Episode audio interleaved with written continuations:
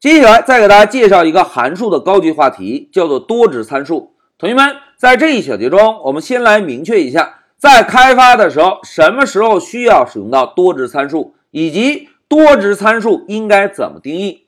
来，同学们看，在我们开发的时候啊，有的时候定义的一个函数需要处理的参数个数是不确定的。哎，所谓个数是不确定的，就是我们在调用这个函数的时候。可以给函数传递一个参数，也可以传递两个参数，还可以传递三个参数。一句话讲，可以传递任意个数个参数。这个呢，就叫做参数的个数是不确定的。哎，如果我们遇到这种开发需求，就可以使用到多值参数了。同学们，在 Python 中啊，支持有两种定义多值参数的方式。第一种呢，我们在参数名前啊增加一个星号。这种参数呢，就可以用来接收一个元组。那第二种方式啊，我们呢就在参数名前增加两个星花。哎，增加了两个星花的参数啊，就可以用来接收一个字典。这个就是 Python 中提供的两种接收多值参数的方式。但是在我们开发中啊，有个默认的开发习惯，也就是一般如果我们想要增加一个接收元组的参数。通常呢，会给这个参数名啊起个名字，叫做 args。同学们，args 对应的英文单词就是 arguments，有变量的意思。那如果想要接收一个字典的多值参数呢，我们啊就给这个参数名起个名字，叫做 kwargs。哎，kw 对应的英文单词是 keyword。同学们，之前老师讲过。字典是以键值对的方式来存储数据的，对吧？所以我们只需要记住 kw，这样呢就能够记住这个参数的名字了。但是老师要强调一下，args 也好，kwargs 也好，都是一个开发的习惯。我们要想让一个函数能够接收多个参数，重点的是参数名前增加一个星花就可以接收一个元组。参数名前增加两个星花就可以接收一个字典。来，让我们回到 Py 上做个演练。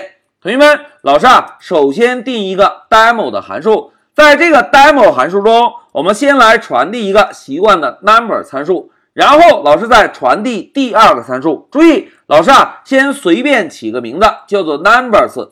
同时呢，在 numbers 这个参数前面增加一个星花。同学们。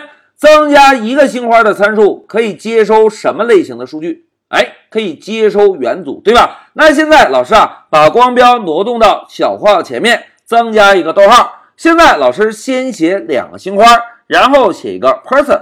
哎，同学们，增加两个星花的参数可以接收什么类型的数据？哎，可以接收字典类型的数据，对吧？那现在老师啊，在末尾增加一个重要的冒号，然后呢，在函数内部。使用 print 函数，先把 number 做个输出，然后再使用 print 函数把 numbers 也做一个输出，再使用 print 函数把 person 同样也做一个输出。哎，三个打印语句，一个简单的函数准备好了。现在就让我们来调用一下 demo 这个函数。同学们看，老师啊，首先输入函数的名字，然后呢，输入一个数字一。输入完成，我们就来直接运行一下程序。Shift F 十走。哎，同学们看，控制台输出了一个一，然后呢，在一下方输出一对小号，在小号下方输出一对花号，对吧？哎，同学们，之前我们学习过，小号是用来包装元组的，而花号呢是用来包装字典的，对吧？那现在同学们看，如果我们只传递一个参数一。这个参数是不是就会传递给 number 这个参数，对吧？那怎么样向 numbers 这个元组中传递数据呢？哎，同学们看，老师啊，再来调用一下 demo 函数。这次老师在一后面写个二三四。同学们看，老师在输入的时候，Pycharm 会给我们一个智能提示。现在高亮显示的是不是都是 numbers，对吧？现在如果老师啊再输入一个逗号，再写个五呢？哎，大家看。随着老师输入，始终高亮的都是 numbers，对吧？现在我们运行一下程序，走。哎，同学们看，控制台输出了个一，然后二三四五怎么样？哎，二三四五统一被传到了 numbers 这个带星花的参数中。哎，这个就是在参数名前跟上一个星花，可以接收一个元组。但是我们在调用函数时，需要指定元组吗？哎，并不需要。我们在调用函数时，只需要单纯的使用逗号进行分割就可以，对吧？那现在老师啊，把第八行代码先注释一下，我们再运行一下程序，走。哎，大家看，第一个参数传递给了 number，后面使用逗号分割的参数，通通传给了 numbers 这个带星花的参数，对吧？那现在再让我们把注意力啊放在带两个星花的 person 这个参数上。同学们，之前老师讲到过，在参数名前增加两个星花，是不是可以接收一个字典，对吧？那这个字典应该怎么传递呢？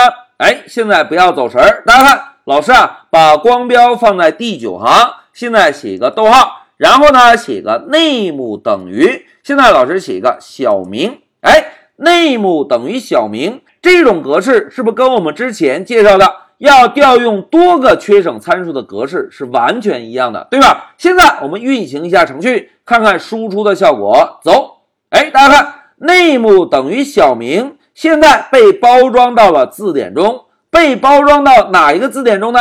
哎，被包装到了 person 这个字典中，对吧？那现在老师啊，再在后面增加一个逗号。然后写一个 age 等于老师写个十八岁。好，写完之后，我们再来运行一下程序。走，哎，大家看，age 是十八岁，name 是小明，两个键值对同样被包装到了 person 这个字典中，对吧？好，简单的代码演示之后，再让我们回到笔记。同学们，在这一小节中啊，老师呢就给大家介绍了一下，在开发时什么时候需要使用多值参数，以及。多值参数应该怎么定义？大家看，在我们定义一个函数的时候，如果函数接收的参数个数是不确定的，我们呢就可以使用多值参数。使用了多值参数之后，在调用函数的时候，我们仍然像以前那样用逗号来一个一个的分割每个参数。但是，如果我们在参数名前增加了一个星号，是不是就可以来接收一个元组？而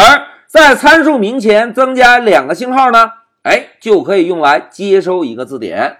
同时，老师要强调一下，同学们，现在我们接触 Python 的时间还不是很长，但是多值参数的使用啊，通常会出现在一些网络大牛开发的框架里面。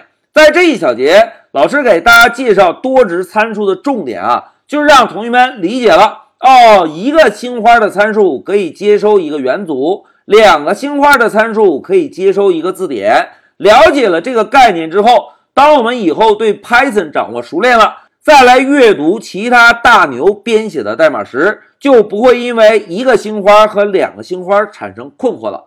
好，讲到这里，老师就暂停一下视频。